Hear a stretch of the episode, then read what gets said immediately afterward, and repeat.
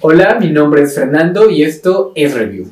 El día de hoy voy a hablarles de Crimes of the Future, la película más reciente del canadiense David Cronenberg.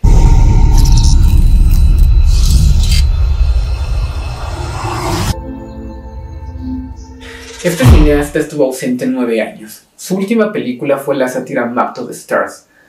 Pero lo que logra en Crimes of the Future es más parecido a lo que hacía antes del siglo XXI. Me refiero al estilo que lo definió, la ciencia ficción, el terror y sobre todo en específico el subgénero del body horror, el horror corporal. El título viene de otra película de él, su segundo largometraje, también llamado Crimes of the Future. Aunque la historia no se relaciona en nada.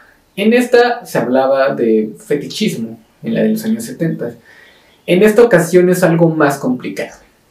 La película comienza con un niño comiéndose un bote de basura de plástico y bueno, acto seguido su madre lo asfixia.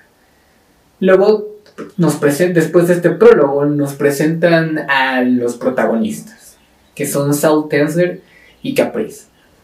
Ellos son dos artistas, unos artistas que hacen performance. ¿Cuál es su, el arte que ellos hacen? Bueno, clonan órganos y los extirpan y ese es el espectáculo. Cabe mencionar que en este futuro lejano, tal vez no tanto, es un lugar en donde los cuerpos, eh, donde los seres humanos han evolucionado a tal punto que las bacterias y los virus ya no les hacen nada. Más no son inmortales, pero tienen una gran resistencia al punto de que pueden llegar a comer basura. También vemos este futuro muy oxidado, todo derroído.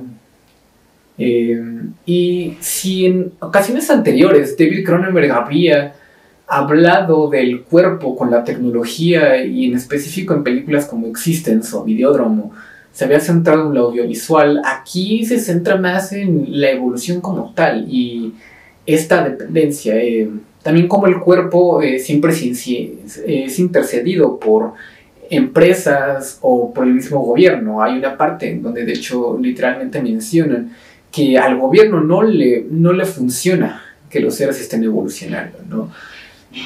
Eh, creo que es una película que suele resultar muy incómoda, ya que este prólogo que les platiqué, donde este niño muere, bueno, es, va a ser uno de los espectáculos del protagonista, que es interpretado por Viggo Mortensen.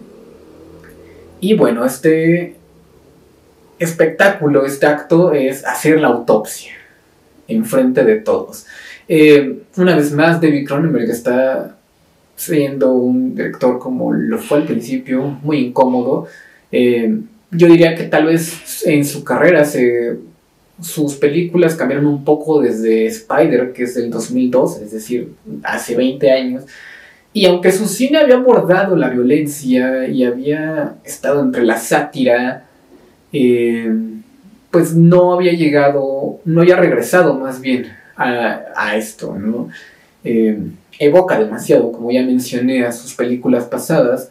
Eh, solamente que aquí lo que agrega, sí, es como les dije, es una sátira. Se está burlando del mundo del espectáculo, se está burlando del mundo del arte y está haciendo una crítica a cómo los gobiernos y cómo las empresas, pues al final de cuentas siempre están incidiendo en nuestra vida, en las biopolíticas. Es una película que puede resultar un poco absurda o compleja, eh, pero si uno está acostumbrado al cine de David Cronenberg, podrá entrar de inmediato en las convenciones que presenta. Es una película muy de su estilo y bueno, afortunadamente se pudo estrenar aquí en México, está en algunas salas y yo les invitaría a que vayan a verla. Y eso sería todo. Hasta la próxima.